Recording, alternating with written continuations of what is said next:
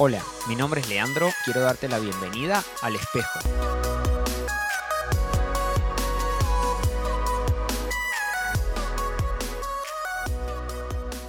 ¿Qué tal, qué tal? ¿Cómo anda toda esa gente linda?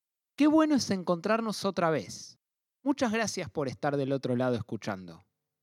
¿Qué te parece si no damos más vueltas y vamos a la historia de hoy?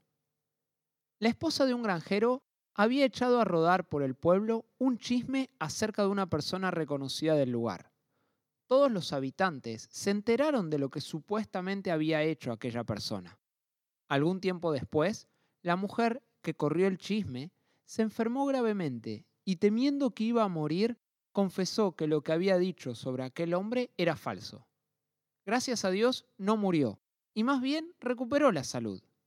Arrepentida de lo que había hecho, se fue a buscar a la persona a su oficina para rogar que la perdone. El anciano le dijo, Con mucho gusto la perdonaré, siempre y cuando me complazca un deseo. Por supuesto, dijo la mujer. El hombre prosiguió diciendo, Vaya a su casa, mate una gallina negra, sáquele todas las plumas, póngalas en una canasta y tráigalas acá. La mujer regresó a la hora. Aquí está lo que me pidió, dijo al anciano. Este miró la canasta llena de plumas de la gallina negra y dijo, Muy bien, ahora quiero que vaya a cada esquina del pueblo y arroje un puñado de esas plumas. Las que sobren, llévelas a la parte más alta de la torre de la iglesia y arrójelas al viento, y luego venga a verme nuevamente. La mujer hizo exactamente como se le había pedido.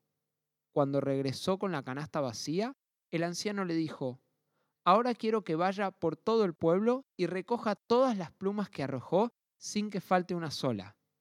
La mujer se quedó mirando la cara del hombre y dijo, ¿Qué? Eso es imposible. El viento habrá llevado las plumas quién sabe a dónde. Poniendo su brazo sobre el hombro de la mujer, el anciano le dijo, Así es, querida, yo la perdono por chismear contra mí, pero nunca olvide que es imposible arreglar el daño que puede causar un chisme. Alguien ha personificado el chisme de esta manera. Destruyo hogares, destrozo corazones, arruino vidas. Viajo en las alas del viento, no me importa la verdad, no tengo respeto por la justicia, no tengo misericordia por el indefenso. ¿Qué es el chisme? Es un comentario o noticia no verificada que circula entre la gente, generalmente de carácter negativo. La definición es muy clara. El chisme es el arte de esparcir noticias las cuales pueden ser verídicas o falsas, con el propósito claro de hacer daño a unos ante otros.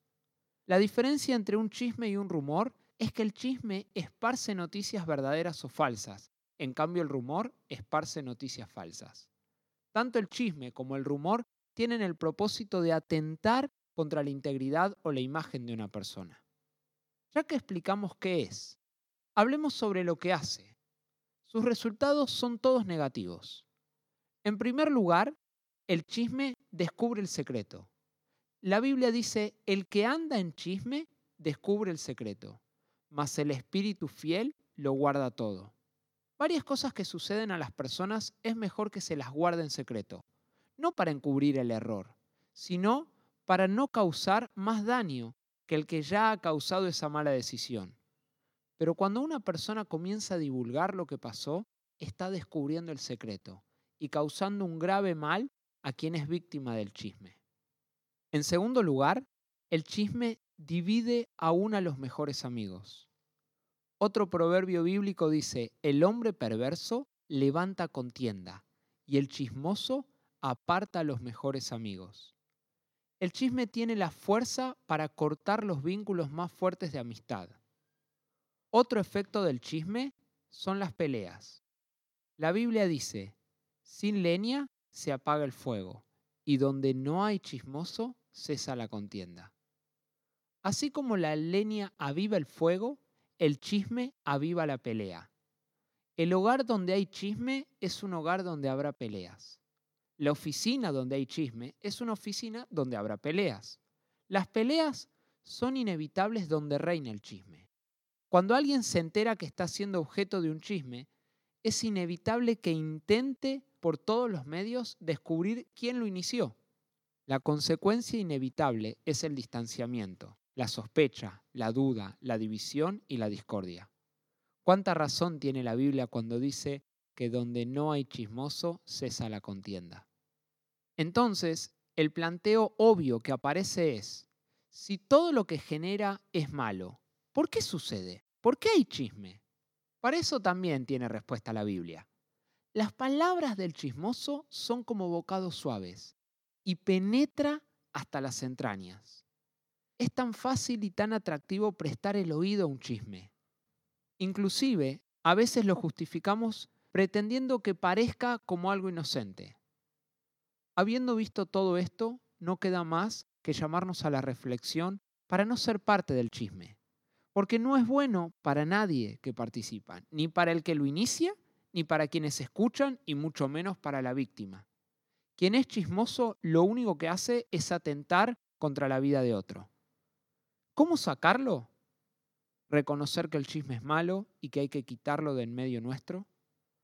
¿Pedir perdón a Dios? ¿Evitar hablar negativamente de quien no está presente? Y no prestemos el oído cuando vengan con un chisme. Quisiera terminar con otra historia, corta, que ayudará a tratar con el chisme. Un día alguien fue a hablarle al gran sabio y le dijo, ¿sabes lo que acabo de oír sobre tu amigo? Un momento, respondió el sabio. Antes de que me lo cuentes, me gustaría hacerte una prueba, la de los tres filtros. ¿Los tres filtros? Sí, continuó el sabio. Antes de contar cualquier cosa sobre los otros, es bueno tomar el tiempo de filtrar lo que se quiere decir. Lo llamo la prueba de los tres filtros. El primer filtro es la verdad. ¿Has comprobado si lo que me dices es verdad? No, solo sé lo que he oído hablar. Muy bien, así que no sabes si es verdad. Continuamos con el segundo filtro, el de la bondad.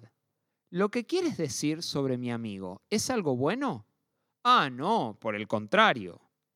Entonces, continuó el sabio, quieres contarme cosas malas acerca de él y ni siquiera estás seguro de su veracidad.